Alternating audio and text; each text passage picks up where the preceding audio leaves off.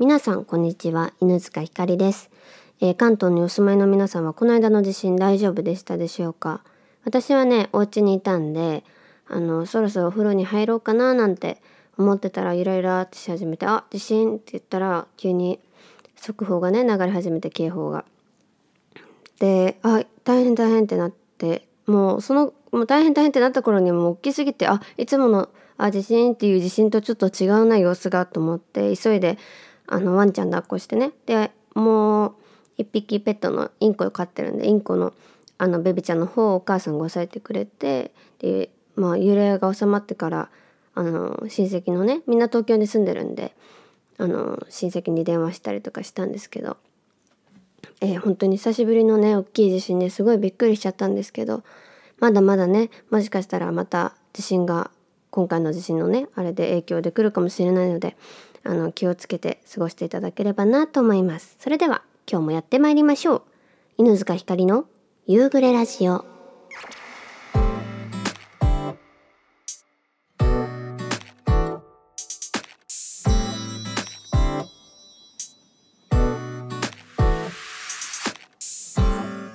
さあ始まりました。第27回夕暮れラジオになります。皆さんお元気でしたでしょうか、えー、今回のお題ではですね秋の楽しみはですが、えー、ちょっと今回はですねあのお便りがあのなかったということなので私の話をねしていきたいなと思うんですけどまずはですね私の秋の楽しみはまず何かなって考えると秋ってさやっぱり柿とかさあとお芋とかねそういうイメージが強いじゃないですか。まあそういうなんかこうザ、まあ、サンマとかさそういうお魚系とかこうザっていうものがこうイメージされる中私は何かなってよく考えたらなんとなんと偶然昨日ですねおばあちゃんが松茸を持ってきてくれました。で松茸を食べたんですけどもやっぱ私の秋はこれだなって思ったんですよ。松茸かなって思ったんですけどで松茸もね大好きだけどこうまあみんな好きじゃないですか。大体キノコが好きだったらね松茸好きじゃないですか。でまあそういうなんかこうザ・秋みたいなイメージの中じゃないものだったら何かなって思ったんですけどすごくかぼすが大好きなんですよ。で何にかけるそもそも酸っぱいものが大好きなんですよ。レモンも好きだし梅干しも好きだし酸っぱくてしょっぱいものが大好きなんですけどもなんかかぼすってすごくなんだろう香りもいいし私の酸っぱいもの大好きランキングの中ではかなりこうあのランキング上位に入ってくるっていうか、まあ、1位になりうるものがカボスだなと思って。そうでね特に何の用途もなくカボス売ってると買いたいなって思っちゃうぐらい私カボス大好きで。やっぱこの時期が旬らしいですね。9月から。8月から11月とか10月ぐらいが旬らしいんですけど。やっぱカボスいいなと思って。で何に使うのって思うじゃないですか。もうほんと何にでも使えるんですよ。松茸とかねこうなんだろうきのこ類にもかけられるしお魚にもかけられるしあと私はねお味噌汁にかぼすをねちょろっとこう垂らすのがすごく好きで香りも良くなるしこうちょっと酸っぱくて食が進まない時とかもスルスルスルっとこうお味噌汁飲めちゃうんですよ。まあそこにご飯とか入れちゃったりするとなおさらあーちょっとあんまり今日お腹空いてないなみたいな元気ないなみたいな時でもスルスルっとご飯を食べれてしまうという魔法のかぼすなんですけど私やっぱりこれが一番かななんてふうに思ってしまいました、えー、皆さんの秋の楽しみは何なんでしょうか、えー、ぜひぜひまた教えていただけると嬉しいです。最近ですねあの緊急事態宣言東京解除されたということで、まあ、行きたかったけど行けてなかった温泉に行ったんですよ。友達とね。で温泉に行ってしかもまあいい感じ。金曜日のもう夜に行ってあの温泉が閉まるまでね友達とサウナに入ったり岩盤浴に入ったりそういうのをやったんですけどももうね久しぶりにサウナにずっとサウナに入りたいと思ってたんです大好きなんですよサウナ。サウナに入りたいサウナに入りたいってずっと思ってたんだけどやっと入ったらね急にはまってしまいまして。でその友達と一緒にサウナ行った。また2日後に同じ友達とまた違う友達と一緒にあの朝から朝ね7時6時起きでで7時にはもう出発してて7時半とか7時ぐらいにはもう温泉に着いてたのかな？あのついててもうそこから丸1日温泉にもう岩盤浴に入ってで休憩して岩盤浴に入って休憩してご飯食べてまた休んで岩盤浴入って休憩してサウナ入ってみたいな。で温泉入ってでまた涼んでサウナ入ってみたいなのをやってもうもう心も体ももうポカポカというかもうリラックスみたいな感じでとてもとてもいい一日をねあの過ごさせていただいたんですけどこの間。いやねサウナにねハマっちゃいそうと思って。いやもともとサウナ大好きだったんですけどなんかこうサウナの醍醐味というものをなんかそのそのねこの間行った時にすごく感じてしまったんですよ。あこれはやばいサウナにはまりそうと思って。じゃあ家か家帰ってからずっとね東京サウナとか関東サウナとか言って調べて行ける場所ないかななんて思ってねいろいろ調べてるんですけど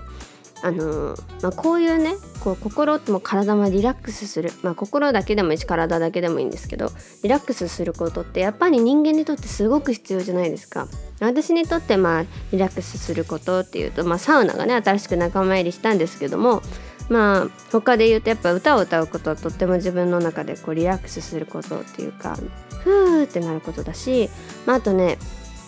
絵を描くこともそうかなやっぱり自分のそういう頭の中を吐き出す作業っていうのはすごくリラックスするなって思うのとやっぱ植物を育てたりとか動物に触れることって私の中ですごくリラックスすることなんですよ。で去年のコロナ禍から、まあ、始めたというか、まあ、改めていいなって思ったのはそのアロマとかね匂いってすごい香りって人間にとってすごい影響を与えるんだなって思って、まあ、それから結構こうアロマを買ってきてあの加湿器にね入れて炊けるようなやつ。アロマディフューザー兼加湿器みたいなやつでこうリラックスして寝たりとか、まあ、あとこういい香りがするアイマスクを買って寝るとかね。そういう香りっていうものをさらに意識するようになってまあ私ちゃんとねあの香水を持ってないんですよ。自分で普段から使うような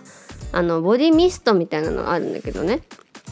であんまりそういうな匂い的なものにこだわりが昔からそんなになくてあのほんと最近なんですよそのコロナ禍からぐらいなのね。だからなんか香水も自分に合ったものを一つね大切に大切にできそうなものなんか欲しいなって思っててまた新たなこうリラックスするような素材が増えるんじゃないかなって思って楽しみにしてるんですけども、えー、今回のお題はですねそんなあなたのリラックスするための一工夫を教えてください。えー、メールアドレスは夕暮れラジオアットマーク Gmail.com でお待ちしておりますいやねなんかこうもっともっといろいろあればいいなと思うんですあとそうそうお香もね始めたのまた匂い関係だと思うけど。